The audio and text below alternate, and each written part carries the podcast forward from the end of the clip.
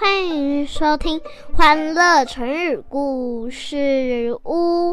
今天要讲的主题就是“名落孙山”。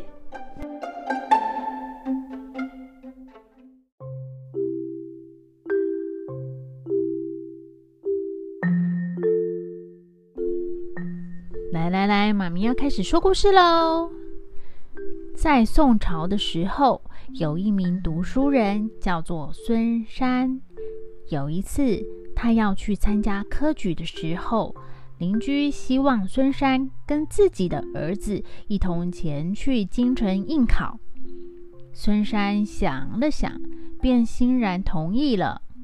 时间一下子到了放榜这一天。孙山在密密麻麻的榜单中寻找自己和朋友的名字，他仔细找了好久，终于在榜单的最下面找到自己的名字了。但是朋友却没有考上。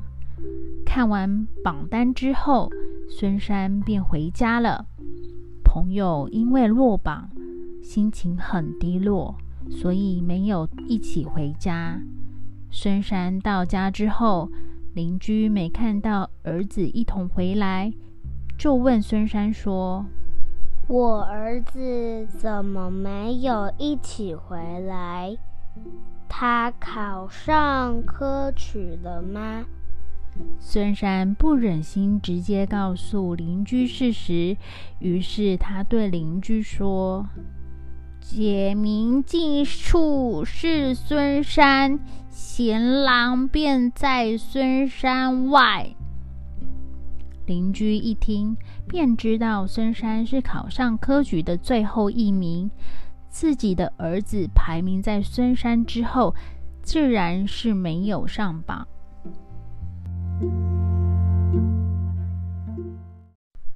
小朋友。名落孙山就是用来比喻考试没有考好落榜的意思。那蕾蕾，你可以帮我们用“名落孙山”造句吗？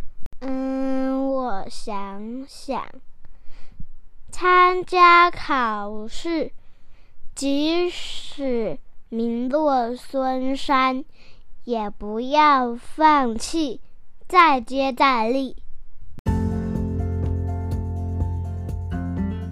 谢谢收听，记得订阅我们，给我们五颗星哦。